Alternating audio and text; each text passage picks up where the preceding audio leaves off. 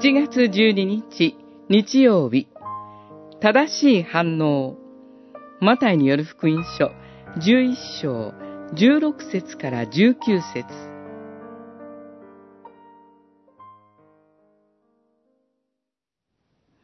今の時代を何に例えたらよいか。広場に座って他の者にこう呼びかけている子供たちに似ている。笛を吹いたのに踊ってくれなかった。葬式の歌を歌ったのに悲しんでくれなかった。十一章、十六節、十七節。神は人に感情というものを与えてくださいました。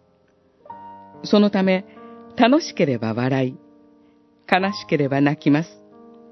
この感情のスイッチが正しく作動しないと人に問題が生じます。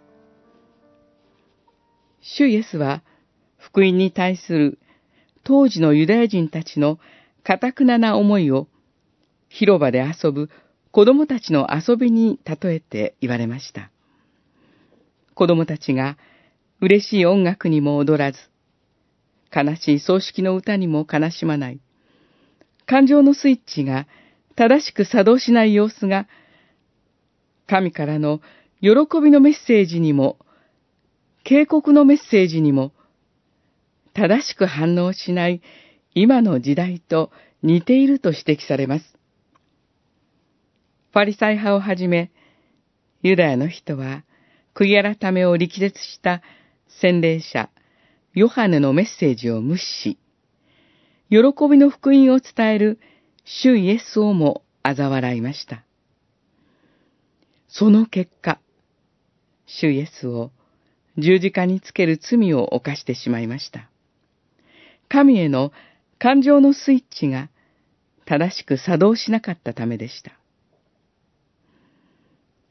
あなたの神へのスイッチはいかがでしょうか？正しく作動しないものは修理する必要があります。神への反応スイッチの修理法は悔い改めです。自分の罪を心から悔い改めて、聖書、説教、賛美、祈りを通して語りかけてくださる神に、感情の心を明け渡しましょう。